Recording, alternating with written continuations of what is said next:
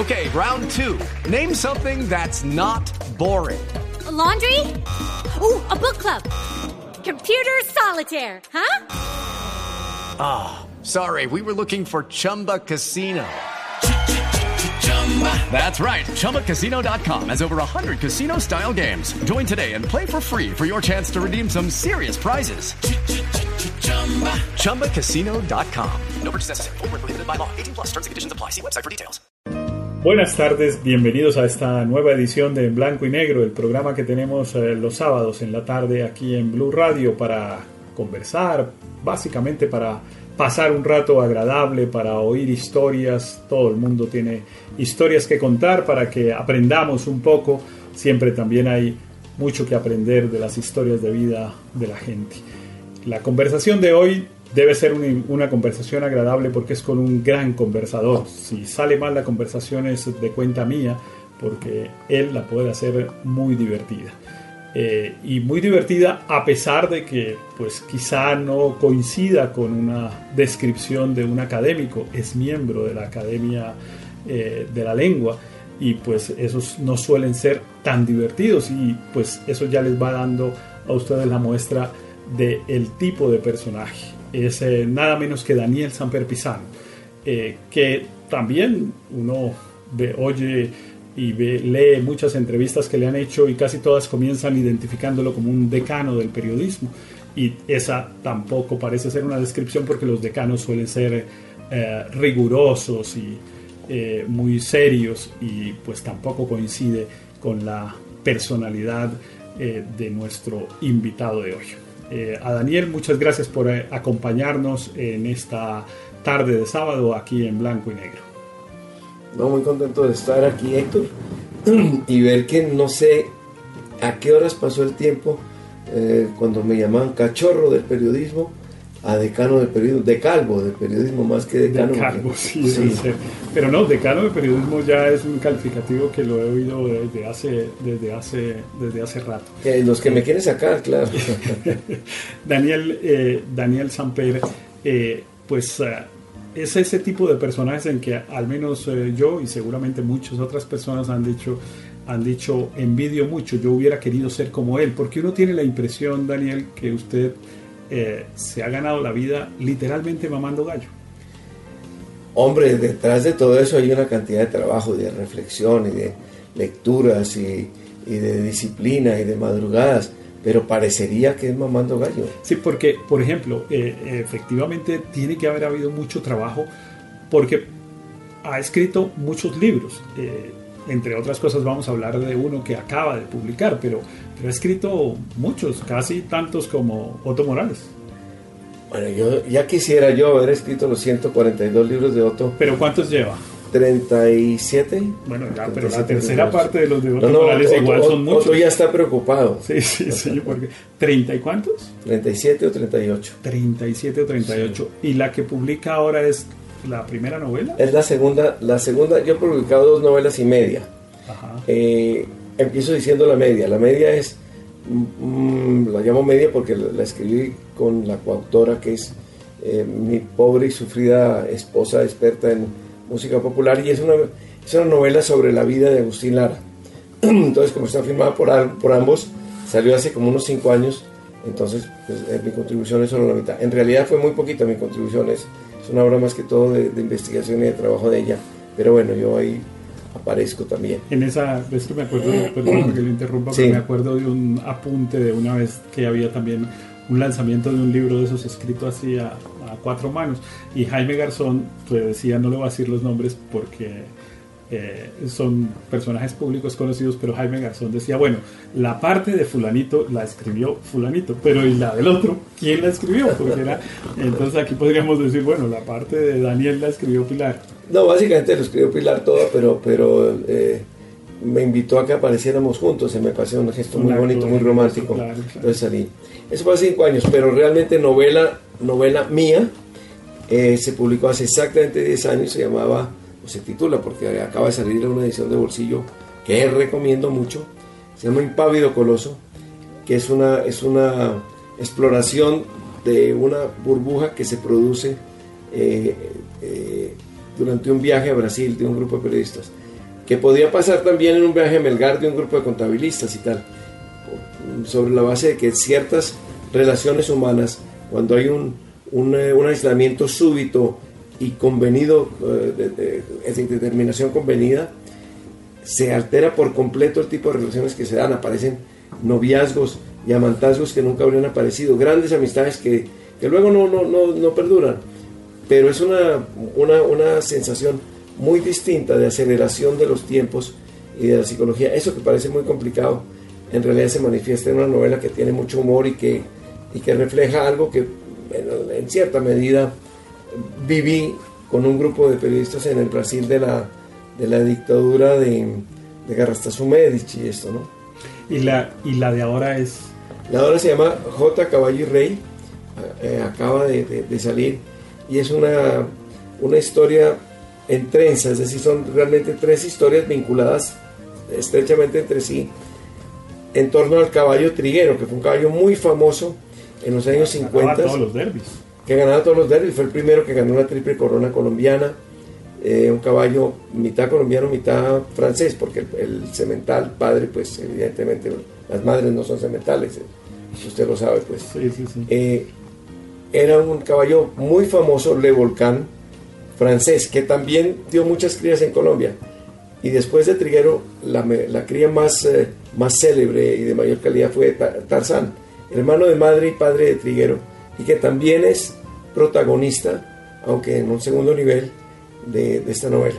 En fin, son tres historias que giran en torno al caballo.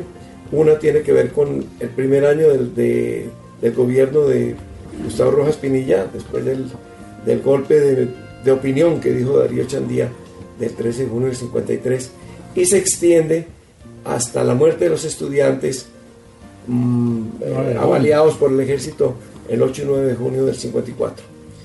Ese primer año, que fue un año donde hubo muchas esperanzas, terminaba pues la, la, la, la dictadura conservadora, que, que, fue una negra noche en la historia colombiana, eh, ese primer año parecía que, que, iba a cambiar la historia de Colombia. Eh, Rojas Pinilla cuando llegó levantó la censura de prensa que, existía, ofreció una amnistía y se entregaron los guerrilleros liberales que llevaban años ya combatiendo.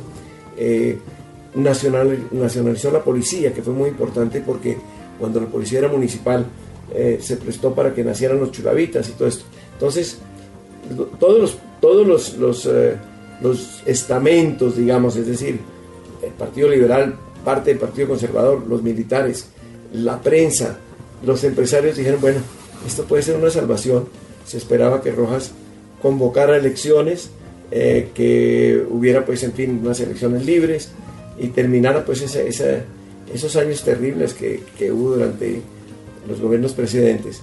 Y ocurre que al primer año, eh, el primer año no se produjeron todas las cosas que se esperaban, no hubo la convocatoria de elecciones y termina el sueño y se convierte en pesadilla el 8 y 9 de julio del 53. Al contrario, convocó una asamblea constituyente Exacto, para quedarse. Ya estaba convocada cuando ocurre esto.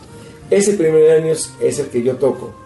Eh, y aparece allí Rojas Pinilla, eh, caricaturizado, porque yo he pensado que Rojas Pinilla eh, no fue tanto un, un sátrapa sanguinario, tanto como un tipo, un pobre señor que era comandante de las Fuerzas Armadas, pero que le cae encima el deber de asumir la presidencia y luego lo rodean pues unos viejos políticos que lo, que lo llevan mal y él se deja llevar evidentemente. ¿no? Y, su, y su yerno, ¿no? Pero eso es posterior, eso es eh, cuando del año que yo me ocupo no aparece el yerno, que, que era Samuel Moreno. Después pues sí, hay toda clase de historias y de, y de procesos incluso y tal. Pero eso es después. En ese primer año no había aparecido todavía Samuel Moreno. Bueno, pues entonces uno es Triguero, el otro es eh, Rojas. Exactamente, y el, y el, tercero son dos amigos, eh, dos muchachos, uno que, está ocupa, que se ocupa de las cosas más, más elementales y más eh, duras en el hipódromo, es decir, recoger la, la caca de los caballos, bañar a los caballos, echarles seleno, traer las zanahorias que les van a dar y tal y que está inspirado en Lucho Garzón, el, que fue alcalde de Bogotá. Porque Lucho sí tuvo esa vida en el hipódromo. Lucho, con quien conversé y a quien tengo un gran aprecio, fue un muchacho que quiso ser jinete y para ser jinete se vinculó a las labores más, más elementales del, de, eh, que, se, que, llevan a cabo en las pesebreras. Y el amigo de él es de otro nivel social, que es el hijo del, del veterinario. Estos personajes, el hijo del veterinario, el veterinario, parte de Lucho Garzón, no la parte del hipódromo, pero lo demás son todos inventos del autor. Como son inventos, una hija natural de Rojas Pinilla, que es protagonista del, eh, libro y que no existe, y el eh, amante de ella, que es un ministro, que tampoco existe.